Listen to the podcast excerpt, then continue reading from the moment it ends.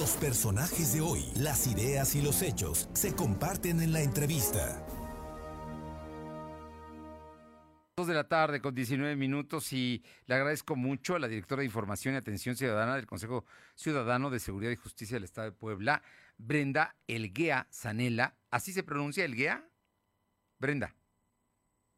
Sí, es correcto, está bien pronunciado. ¿Cómo estás? Muy buenas tardes. Qué gusto saludarte y es que esta semana, bueno, el día de ayer se dio a conocer la encuesta nacional de seguridad pública urbana eh, de Puebla de marzo del 2021 y hay resultados que son interesantes. Primero porque son datos oficiales del INEGI, porque es una medición eh, trimestral y porque finalmente Puebla es una ciudad que hace no mucho estaba en los primeros lugares de eh, percepción ciudadana de inseguridad y parece que las cosas van mejorando poco a poco, pero tampoco podemos cantar victoria.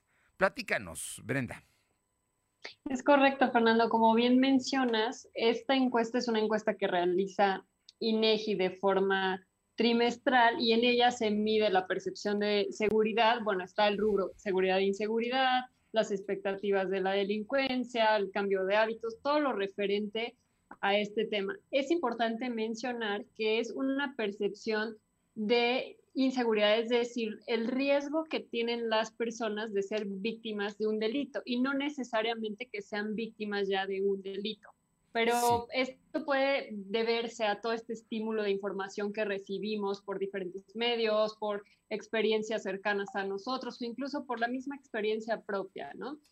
Como bien mencionaste, Puebla en algunos trimestres había estado en las primeras posiciones, incluso hace un año, si no me equivoco, estuvo en la primera posición como la ciudad más insegura de todas las que entran en esta encuesta, que son 70, ciudades más las 16 alcaldías de la Ciudad de México.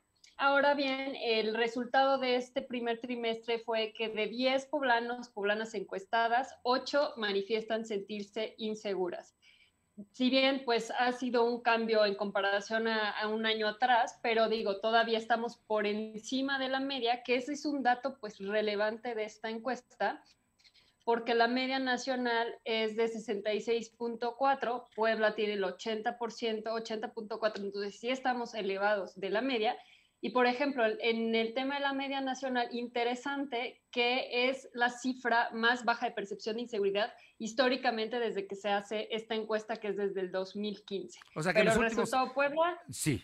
No, no, perdona que te interrumpa, ¿no? Es que nada más es para subrayar, Brenda, eh, que eh, en los últimos seis años estamos en este momento en el índice más bajo de percepción de inseguridad en el país. Ojo, en el país.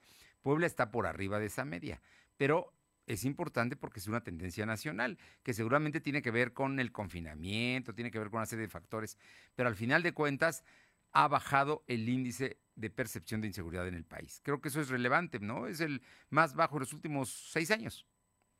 Correcto, de forma nacional sí es un dato que se debe destacar y como bien dices, no podemos hablar de un tema totalmente aislado porque pues tenemos una pandemia, ¿no? Desde hace, desde marzo del año pasado, pues tenemos el factor pandemia que ha estado presente tanto en la incidencia delictiva como en este tema de las encuestas y en cómo se cambia, porque sí influye bastante. Por ejemplo, encontramos también que de los sitios donde las personas se sienten más inseguros de los espacios públicos. Eh, regularmente en Puebla es número uno el transporte público, porque sabemos que la incidencia que, teníamos acá en el, en el estado general, ¿no? Del robo de transporte público colectivo. Y ahorita, por ejemplo, en estos resultados subió a primero, en primer lugar el cajero, Cajeros. como muchas otras ciudades. En segundo lugar, exactamente. en segundo lugar, el transporte público. Y, en, tercer lugar, el banco. Los bancos. A ver, entonces, los poblanos nos sentimos inseguros cuando vamos a un cajero, especialmente los cajeros que están muy cerca de la calle, ¿no? Porque hay lugares que son, digamos, que un poco más seguros, están dentro de los bancos o están en tiendas departamentales, ¿eh? en fin, quizá y no, pero los otros sí generan inseguridad. También tenemos inseguridad al, al subirnos al transporte público, el temor al asalto, digamos, es, es lo, que, lo que priva. Y por otra parte, ir a los bancos también es un problema. Exactamente, estos son según los, pues, los sitios, no los lugares donde los lugares más se sienten. yo ahí te pregunto, Brenda, porque el Consejo Ciudadano de Seguridad y Justicia del Estado es, es una institución ciudadana, es una institución que trabaja mucho en todo esto. Eh, ¿Qué recomiendas a la gente para precisamente eh, no sentirse inseguro cuando tiene que ir a un cajero, al transporte público, a un banco?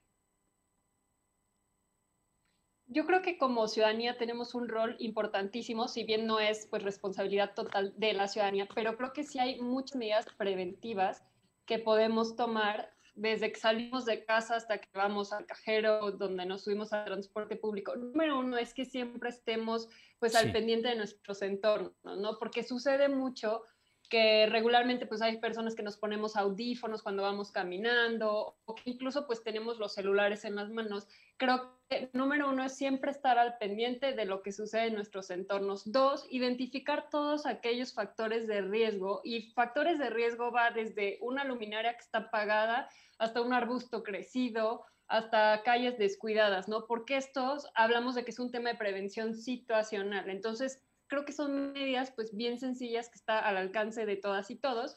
Y número tres, también eh, pues evitar, por ejemplo, en la medida de lo posible, pues traer los celulares cuando nos subimos al transporte público. En los cajeros, pues sí, acudir en un horario preferentemente donde haya luz y en, en, lugares donde pues no estén en la vía pública, ¿no? Que por lo menos a lo mejor adentro de una plaza comercial o que pues tenga vigilancia el lugar y pues siempre revisar lo básico, que no haya alguien detrás de nosotros, que veamos que no nos estén vigilando y en los cajeros pues revisar que no haya algún dispositivo que pueda pues eh, retenernos el dinero o incluso la misma tarjeta.